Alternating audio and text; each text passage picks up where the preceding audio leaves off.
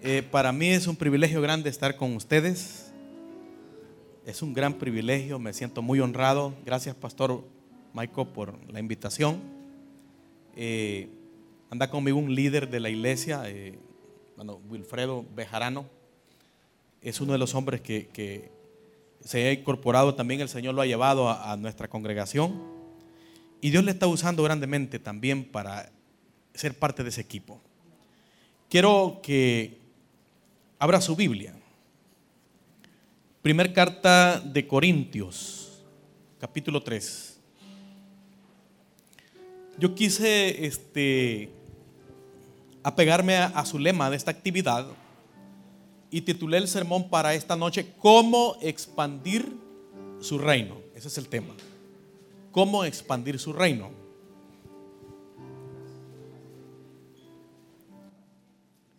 Del capítulo 3, versículo 5 de la primera carta a los Corintios. ¿Lo tenemos? Vamos a leer la palabra. Dice la Biblia. ¿Qué pues es Pablo y qué es Apolos? Servidores por medio de los cuales habéis creído. Y según lo que a cada uno concedió el Señor. Yo planté, Apolo regó pero el crecimiento lo ha dado Dios.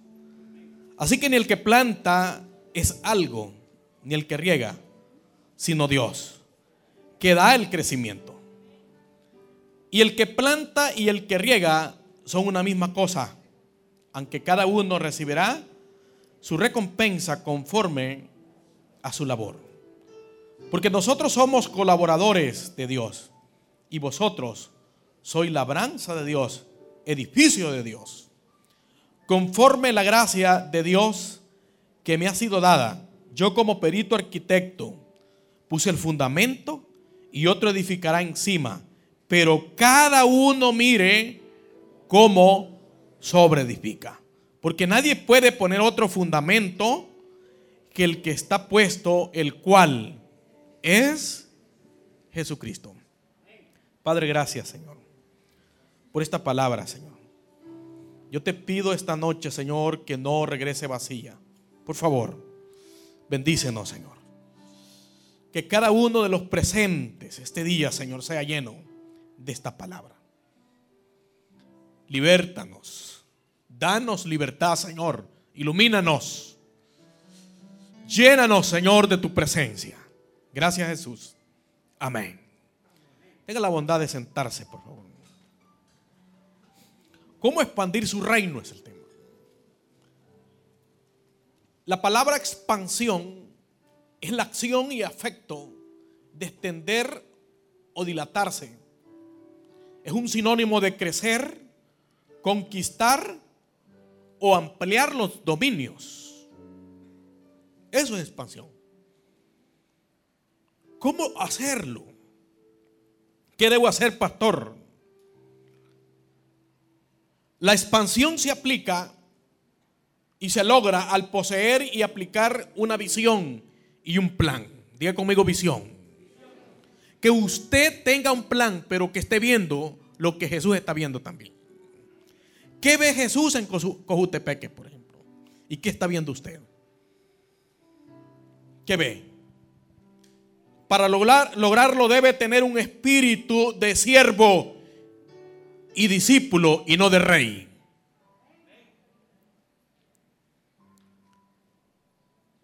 En el porvenir, por ejemplo, tenemos un equipo de trabajo que colaboran con el pastor.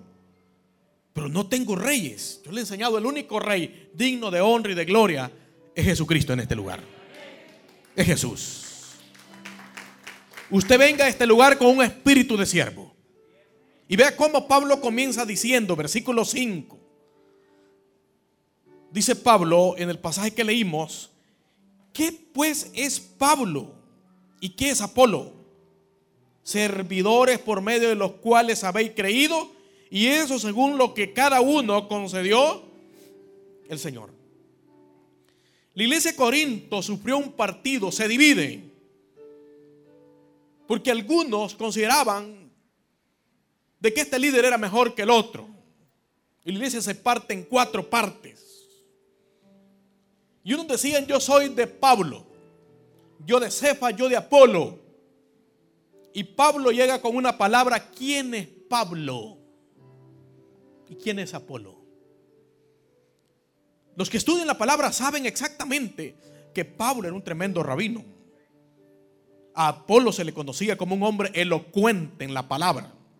Eran tremendos hombres de Dios. Pero Pablo le enseña a esta iglesia que para expandir el reino de Dios debemos comprender y tener completamente claro que el único rey es Jesucristo. Los demás todos somos servidores. Entonces, todo aquel que le gusta que le alaben, que le den alabanzas, ese no funciona en la iglesia. Debe tener un espíritu de siervo. Tú no puedes venir y hacer algo esperando que el pastor te dé alabanza y si no dijo lo que diste, ya no voy a dar nada. Lléveselo antes que lo traiga. Porque si usted viene a dar algo, hágalo como para el Señor, creyendo que Jesús es el digno de honra y de gloria. Usted es un siervo de Dios nomás.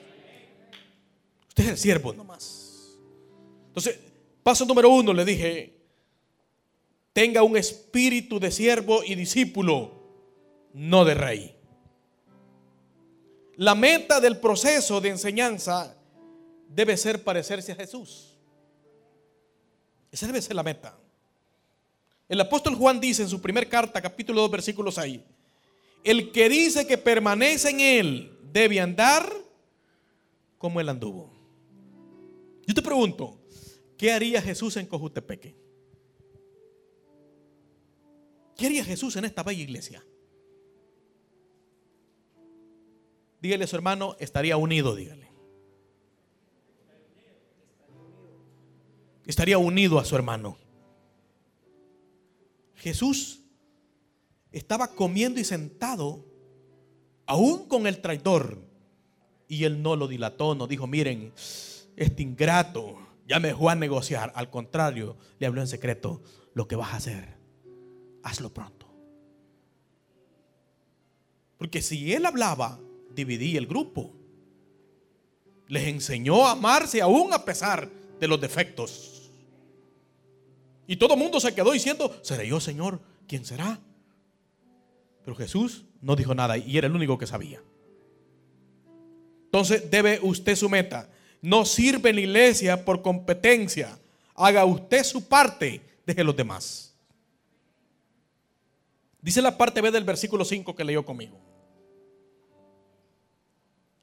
Después que Pablo pregunta, ¿quién es Pablo? ¿Quién es Apolo? Señores, son servidores, dice.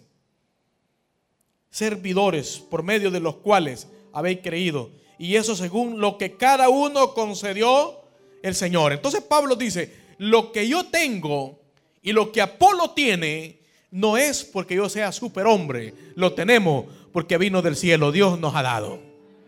Si tú eres una persona elocuente en algo, eres líder de algún ministerio, yo quiero darte hoy una noticia. No lo tienes porque tú eres bueno, lo tienes a pesar de lo que eres, porque Dios ha tenido misericordia. Y eres un instrumento vivo de Dios en Cojutepeque. Por eso lo tienes.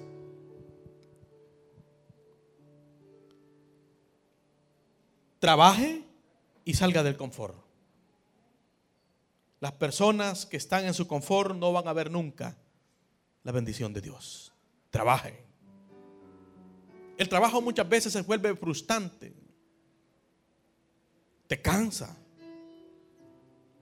Usted me dice, pastor, no, no todo ha sido como estamos hoy. Han habido momentos difíciles. Sabes, un día estaba tan frustrado, tan estresado por esos buenos creyentes que se portan mal en la iglesia que no trabajan, pero andan viendo en qué te equivocas. Porque todo el gazán tiene tiempo para ver tus defectos. Y me tenían tan mal que un día fui al baño. Me eché el champú. El champú se lo eché al, cepillo de diente. Y la pasta de diente me la eché en la cabeza y comencé a estregarme. Lo raro fue que sentí bien fresca la cabeza y la boca se me llenó de espuma. Me senté a llorar ahí desnudo y le dije, Señor, ¿qué está pasando? Ahora solo falta que coma jabón y que tire piedras. Yo quiero pedirte, por favor, le No le dije, tuve deseos de decirle, te lo llevas o te los mando. Pero le dije, Señor, esta es tu iglesia. Y yo quiero gente unida y que trabaje aquí. Y yo no olvido esa oración que hice ahí porque le dije, dame un ejército ganador de almas. Porque a mi juicio el negocio del Evangelio son las almas. Si usted llena este, este tabernáculo, si vienen más almas, esto va a haber que hacerlo más grande. Y va a haber suficiente fuerza y economía para hacerlo. ¿Por qué? Porque vinieron almas.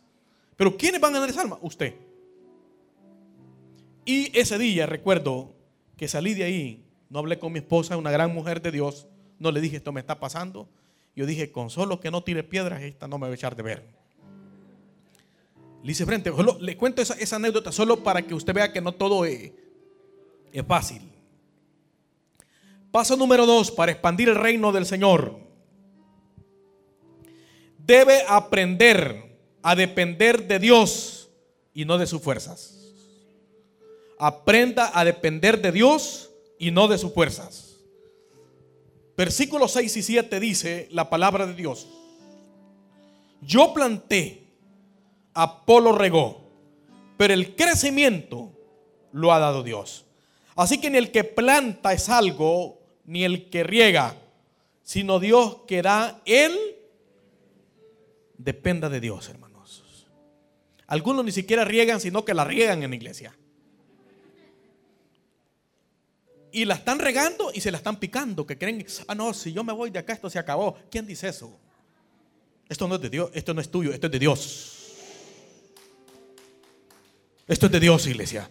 Vamos a darle fuerte ese aplauso y se lo va a dar el Señor. Pablo nos da una lección, una cátedra para aquellos que creemos ser sumamente eminencia. Dice, señores, ni el que planta ni el que riega es el bueno aquí, sino Dios. Dios.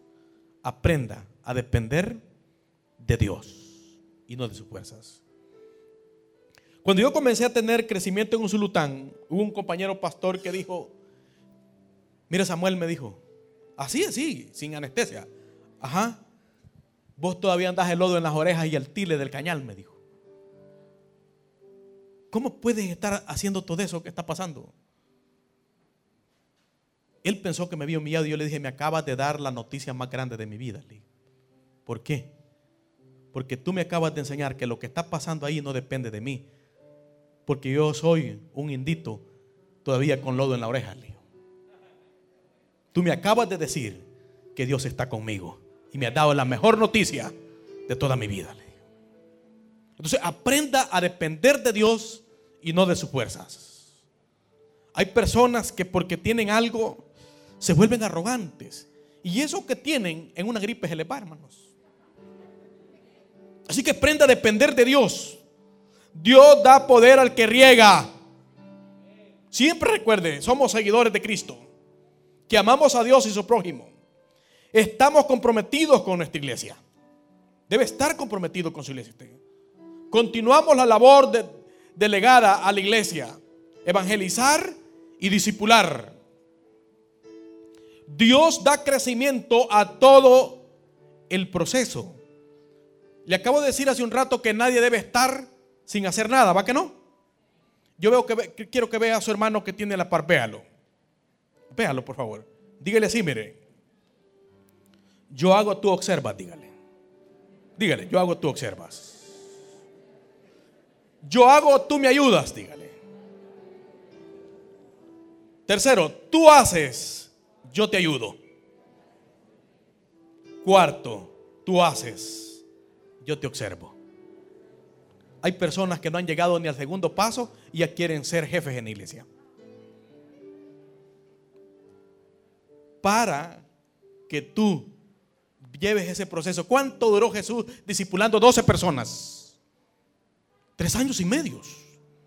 Doce personas para después observarnos hacer el trabajo. Pero pasó tres años y medio, 24 horas, 24-7. Por eso le dije, yo hago, tú observas. Yo hago, tú me ayudas. Tú haces, yo te ayudo. Tú haces y yo te observo. Eso es estar unido. Eso es estar unido.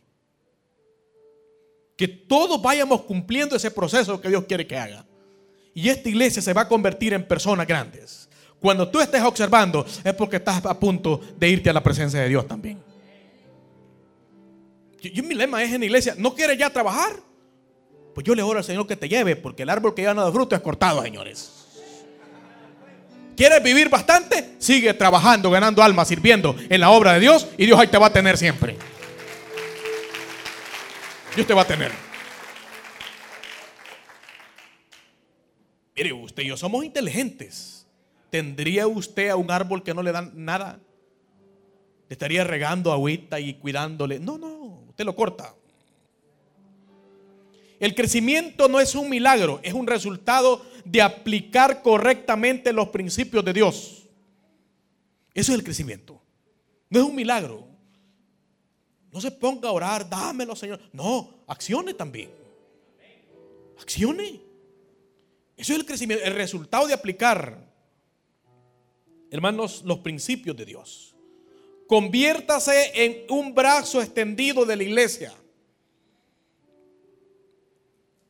Fíjese que cuando vino la pandemia y se cerraron todos los templos, una de las cosas que yo aprendí es que los pastores todos estábamos en el mismo nivel, Pastor Michael. Todos. Ahí no había pastor de mega, gilet ni nada. ¿Qué cree que tenía yo? A mi hijo tocando el teclado y mi hija cantando, porque ella es del coro de la iglesia, cantando. Y dos teléfonos acá y una cámara poniéndome enfrente y yo predicando la palabra. Eso era todo. Segundo, Dios me dio el sentir que debíamos hacer algo. Teníamos en ese entonces algunas 25 células quizás.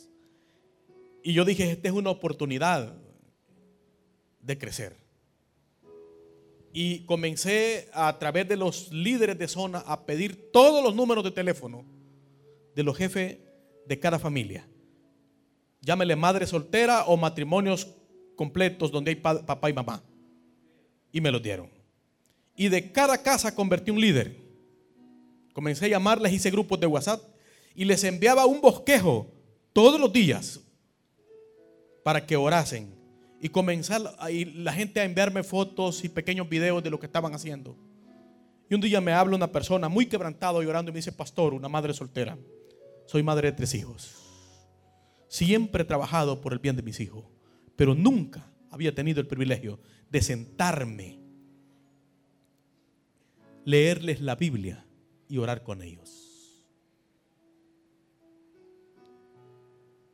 Tengo 15 años de congregarme, de ser cristiana, pero mis hijos no lo eran. ¿Quién cree que falló cuando hay tanta delincuencia en nuestro país? Los padres, la iglesia, porque sos tan religioso que es un servidor. Viene bien trajeado, bien y apretado en la iglesia, pero no trae a sus hijos a la casa de Dios. Y entonces convertimos cada casa en una iglesia más. Y yo les envío un mensaje, señores, se nos han cerrado los templos, pero no la boca. Ahorita nos acaban de hacer un gran favorazo el día nos mandaron a orar a las casas y hacer culto a las casas. Tenemos la oportunidad de dar nuestra casa para Jesús. Y eso nos permitió, en vez de bajar en la pandemia, crecer más. Porque Dios te va a dar resultado cuando tú estás cumpliendo su propósito. Paso número tres. Ponga el fundamento correcto. No ande ofreciendo juego extraño para expandir el reino de Dios, ponga el fundamento correcto. Versículo 10. Dice la Biblia. Conforme a la gracia de Dios que me ha sido dada, yo como perito arquitecto puse el fundamento y otro edifica encima. Pero cada uno mire cómo sobreedifica. Porque nadie puede poner otro fundamento que el que está puesto, el cual es Jesucristo. Yo le dije hace un rato, Jesús, una de las cosas que haría en Cojutepeque es estar unido a todos, ¿no es cierto? ¿Qué es edificar bien? Pablo, nadie invente cómo va a seguir poniendo ladrillos en este edificio llamado Iglesias en Cojute. Vaya sobre edificando en el fundamento que ya está puesto. Aquí hay personas que seguramente son fundadores de esta iglesia. Hay hombres y mujeres quizás Dios usó por primera vez. Son esos elementos que el Señor de alguna manera los alcanzó. Y conocen la historia. No ande ofreciendo juego extraño. Para que funcione, haga bajo todo bajo el lineamiento de Dios y de su pastor. Entonces las cosas funcionan. Cuando tú haces las cosas a tu manera porque tú eres mejor que el hermano Julano que ha sido delegado para hacerlo, no va a funcionar. Dice Pablo en el pasaje que tú y yo leímos, dice el gran apóstol, conforme a la gracia de Dios que me ha sido dada, yo como perito arquitecto puse el fundamento y otro edifica encima. Pero cada uno mire cómo sobreedifica. En el ejército, cuando un va avanzando un escuadrón y entran a un terreno peligroso donde hay minas, envían a un hombre que es el que abrirá brecha. Hay términos militares que le conocen como zapador, es el que detecta las minas. ¿Qué hace este hombre para abrir brecha? Él pone en riesgo su propia vida y comienza a caminar él. Y cuando él va caminando, todo aquel que le sigue, ¿a dónde cree que pone el pie? En la huella que ha dejado el que va adelante. Equivale. Y logran y salen de ese terreno. Y donde ha salido este zapador, considera que pasó el peligro hace una señal de alto, llega el oficial de mando y dice, Señor, la tropa puede continuar. No hay problema, hay aquí para allá. Pero ¿qué sucede cuando un despistado, o porque superhombre, héroe, a mí me vale y sale caminando a lo loco? Muchas veces termina perdiendo la vida. En la iglesia, para que te funcionen las cosas, solo hay una huella que debes de seguir y es la huella de Jesucristo. Él no solo puso en riesgo su vida, la dio. La dio por nosotros. Dio su vida. Así que siga Jesús. Siga Jesús. Cuando los discípulos le preguntaron al maestro, maestro, dinos qué señales habrá acerca de tu venida. Tranquilo. Pongan su mente a trabajar. No dejen que nadie los engañe. Porque vendrán muchos en mi nombre y a muchos engañarán. Habrán muchos cazadores por ahí diciendo que ellos son mejor que el hermano Julano, que yo soy mejor que... No, tranquilo, siga Jesús. Si Dios te trajo acá, siga ahí donde está. Dios tiene propósitos grandes para ti. Tú debes aprender a ser valiente. Y manténgase ahí. Por eso ponga el fundamento correcto. Él es, hermanos, la roca inconmovible de los siglos. En el Salmo 118, versículo 2 dice Jehová, roca mía y castillo mío, y mi libertador, Dios mío, fortaleza mía, ¿en qué confiaré? Mi escudo y fuerza es mi salvación, mi alto refugio. Así que manténgase ahí en Dios. Su palabra es fiel y permanece para siempre. El profeta Isaías dice, sécase la hierba y marchítese la flor, mas la palabra de Dios permanece para siempre. Manténgase ahí en ese fundamento. Esto nació en el corazón de Dios. Toda iglesia, por humilde o sencilla que sea, si hay personas salvas ahí, eso vino desde el cielo. Si usted está acá y es parte de esta iglesia, ahí estése firme. Solo sigue reedificando lo que Dios quiere que usted haga. Jesús es nuestro fundamento entero. La última parte que quiero mencionarle, hermanos, para que usted siga expandiendo el reino, involúcrese en hacer algo sobre ese fundamento. Porque el proceso exitoso de una iglesia radica en que la membresía se integre en todos los ministerios, llámele células de crecimiento, pero haga algo. Haga algo. No puede estar usted sin hacer algo. No puede estar usted. Debe hacer algo en la iglesia. ¿Sabe que cuando comenzamos a construir, iniciamos, pastor, nosotros hacíamos dinero solo para, para el material? Para el material. Y yo antes de ser pastor fui constructor. Y conocía de esto. Entonces conseguí otro albañil más. Y sin exagerarle, muchos bloques que están ahí pegados, los pegué yo. Y como los hermanos, los varones trabajaban, y la gran mayoría en las congregaciones muchas veces, en los lugares rurales, que no tienen un empleo formal, son mujeres. Así que todas estaban en la casa. ¿Y quiénes cree usted que eran mis ayudantes? Mujeres. Ellas me hacían la mezcla. Ellas estaban conmigo ahí. Y tenía que, hacer ese trabajo. Y hasta las 12, 1 de la tarde les dije hasta aquí llegamos porque había que preparar un sermón y predicar por la noche. Y donde vio eso el señor alcalde del lugar, cómo estábamos construyendo, fue y me dijo, pastor, estoy viendo su esfuerzo. Y lo que usted dice acá, le voy a enviar una concretera, me dijo. Y me envió una máquina para mezclar el cemento y hacer el concreto. Y ahí la cosa fue mejor. Pero empezamos a, enseñarle a la gente que todo mundo debe de, hacer algo. ¿Qué está haciendo usted? ¿Qué hace usted? Yo le digo con todo respeto, el que no está haciendo algo en la iglesia está hablando de alguien, menos de Dios. El que no trabaja, ese está haciendo daño.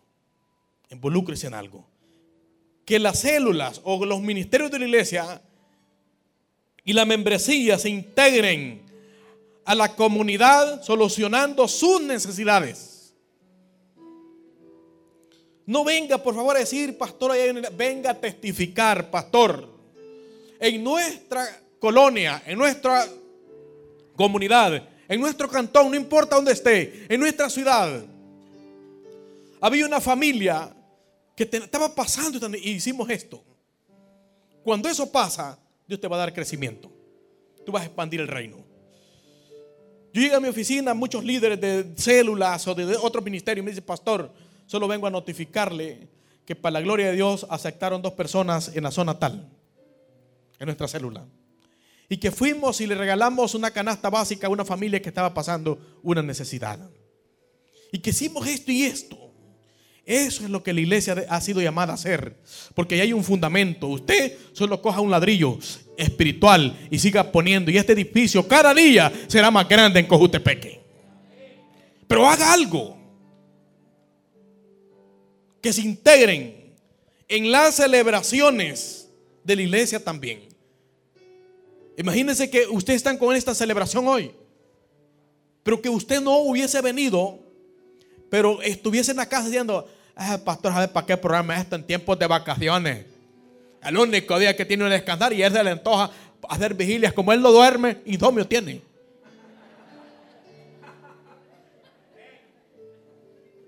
Pero no haga algo, hermanos. Involúcrese en las actividades de la iglesia. Yo les decía, en la iglesia hacemos 24 horas de oración. Le explicaba al pastor que eso hacemos 24 grupos, 24 líderes, liderando una hora de oración. Abrimos el templo a las 5 de la mañana del día viernes y lo cerramos a las 5 de la mañana del día sábado. Y para la gloria de Dios hemos visto ahí, uno, milagros de corazón, de cáncer, de fertilidad de, matriz en mujeres que el médico había dicho que no iban a haber. Hoy están las hipótesis, más llenas están la escuela bíblica hoy. En esas 24 horas, recuerdo uno de los grandes milagros que Dios hizo. Aparece una hermana. Ella era ciudadana americana y había escuchado esta palabra que, que involucre, se haga algo. Y ella escuchó, dice que sus vecinos lloraban. Y se va. ¿Qué le pasa al niño? ¿Por qué lloran? Y ella le dijo al papá, fíjese que no le funciona el corazón. Mi esposa se ha quebrantado porque Mañana le van a hacer una cirugía a mi hijo para implantarle un marcapaso. El problema fue que vendí la cosecha que saqué de maíz y no ajuste el dinero, nos faltan 500 dólares. Y por eso mi esposa está, no se preocupe, le dijo ella, yo le voy a donar esos 500 dólares, pero primero quiero que me presten su hijo, les dijo. ¿El qué? Sí, préstemelo. ¿Para qué? Para llevarlo a la iglesia. Allá están orando, le dijo a los hermanos. Y llego de mí, está el pastor. Y los veo, sí, ahí está el pastor. Y llego de mí, me toca la oficina y, sí, hermana, pastor, aquí le traigo a Julito, me dijo. ¿Y qué tiene Julito? No le sirve el corazón a Julito. Y yo le dije a los padres, ellos son católicos, y le dije que me lo prestaran para que usted lo sanara. Ay, dije yo, ya me fregó esta señora. Abracé a Julito yo y le dije, Julito tenía 12 años. Julito le dijo, mira, yo no te voy a sanar, pero tengo un amigo que él lo hará. Se llama Jesús, le dijo. ¿Crees en Jesús? Y me dijo, sí. Lo abracé. No habla en lengua ni zapateé orando por él. Y no. Solo le dije, Señor, no permitas que pase vergüenza con este niño. Sánalo, por favor. Tú puedes hacerlo. Ya tuvo la oración, me dijo. Sí, ya estuvo, llévenlo. Y se va. El siguiente día, medio desvelado yo de 24 horas, allá dormitado, me llama esta hermanita. Y dicen a llorar todos. Y dije, yo ya se murió ese bicho, hoy me metieron preso. Y yo le dije, hermana, tranquila, cálmese. Estoy tan desvelado que usted me ha puesto nervioso. ¿Qué es lo que pasa? Acabamos de concluir 24 horas de oración. Y me dijo, pastor, lo que pasa es que a Julito, donde vinieron acá, el doctor por prevención dijo que él iba a volver a examinar el corazón. Y el corazón lo tiene completamente sano.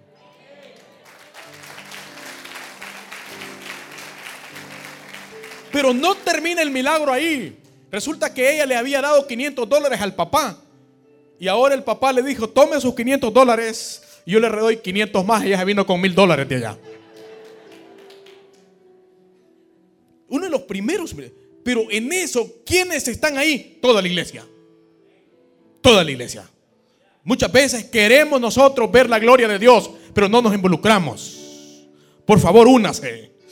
Dios orando Jesús en el monte de los olivos Padre, que todos sean uno, como tú y yo, para que el mundo crea para que los de Cojutepeque que están haciendo las alfombras por ahí crean que aquí está la presencia de Dios, que quieran estar en esa silla sentados junto a usted. Para eso debe estar unido, iglesia. Quiero terminar esta noche.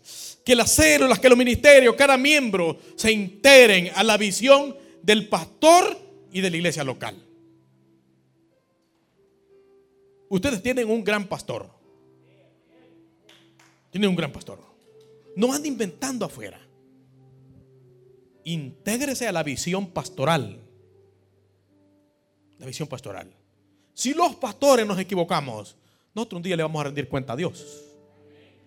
Pero usted cumpla con su llamado y es ser parte de ese equipo. Servirle a Dios por un solo objetivo. Para que el mundo crea. Para que el mundo crea.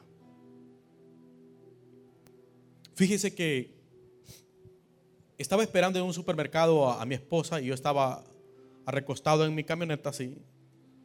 Llega una persona de esos arrogantes y me dice, ¿usted es cristiano? Yo le dije, sí, soy cristiano. Dios le bendiga, hermano. Dios le bendiga, me dijo. Mire, me dijo, le quiero hacer una pregunta porque ando una incógnita, me dijo. Ajá, hombre, le digo, ¿cuál es su incógnita? Es que fíjese que yo tengo un problema. Yo tengo tanto tiempo de congregarme, pero yo en iglesia no diezmo. Yo doy ofrenda, pero no diezmo. Y usted diezma, me dijo. ¿Y por qué no diezma usted? Le digo.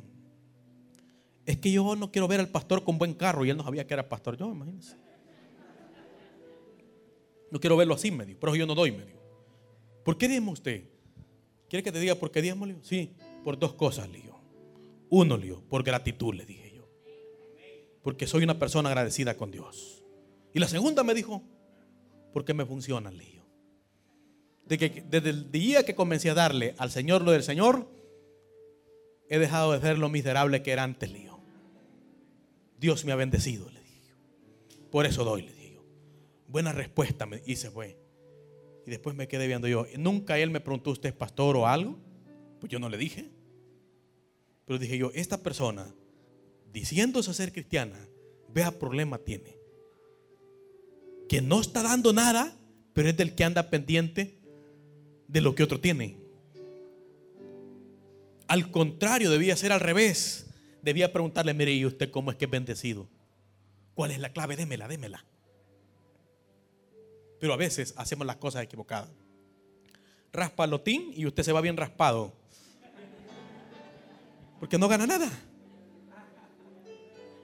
Compra lotería y tampoco se gana nada, se lo bajan. Créale a Dios, trabaje y expandamos el reino de Dios. Nuestro negocio, nuestra bendición, nuestra salud, nuestra prosperidad, nuestra estabilidad en el matrimonio, para que todo funcione en tu vida, todo simplemente haz lo que Dios quiere que hagas. Involúcrate en tu iglesia. Dios te llamó por alguna razón. Mire, cuando vayas y regreses a tu casa, seguramente medio desvelado, vete al espejo y di, yo no soy lo que soy por lo que soy. Y bien es cierto, es una chulada de creación que Dios hizo. Pero al final de, de todo, seguimos dando mucho que desear. Usted es lo que es a pesar de lo que es. Usted es lo que es porque Dios lo escogió. Dios lo escogió.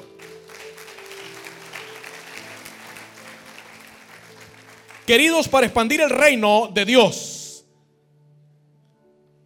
esto involucra a muchos individuos con una variedad de dones y habilidades. En el Evangelio no existen superestrellas, solo en Hollywood. Lo único que Dios te ha dado a ti es un don.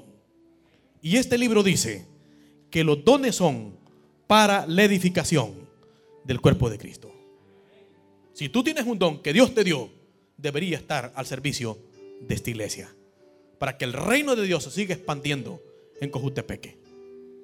Y tú vas a tener el glorioso privilegio en los tiempos venideros de decir, yo recuerdo cuando éramos lo que éramos. Sepan aprovechar el privilegio que tienen. Tienen un enorme privilegio como iglesia. ¿Sabe cuál fue mi primer templo? Una ramada de palma de coco. El púlpito donde predicaba eran cuatro maderos enterrados en un piso de tierra. Y como estaba en una zona media marítima, estos, estos maderos acá retoñaron. Y yo les decía a los hermanos, se dan cuenta que hasta esto reverdeció ya. Y hay creyentes de ustedes tan tullidos que más secos los veo. Eso fue mi primer templo. Y ustedes han tenido el privilegio de venirse a sentar de una sola vez a sillas hermosas, en un edificio bello, con todas las comodidades. El problema es que nos pasa muchas veces de esos niños malcriados, que el papá son hijos de papi y mami que les da de todo y les da de todo que se vuelven holgazanes. Disfruten y aprovechen el privilegio que ustedes tienen. Hay muchos hermanitos sudando la camisa, trabajando, predicando y no tienen el privilegio que ustedes tienen. Esto que Dios les ha dado, ahorita disfrútenlo y no se olviden que el Señor les va a pedir cuenta si ustedes no hacen algo también para expandir el reino de Dios. Porque el propósito de Dios es que Cojutepeque sea alcanzado para Cristo. Y la iglesia llamada a llevar el Evangelio, a que todos sepan de Jesús, son ustedes y todos los que predican el Evangelio en este municipio. De eso depende. Aprovechen esa oportunidad. Inclina tu rostro, por favor. Padre, en el nombre de Jesús, yo quiero darte gracias.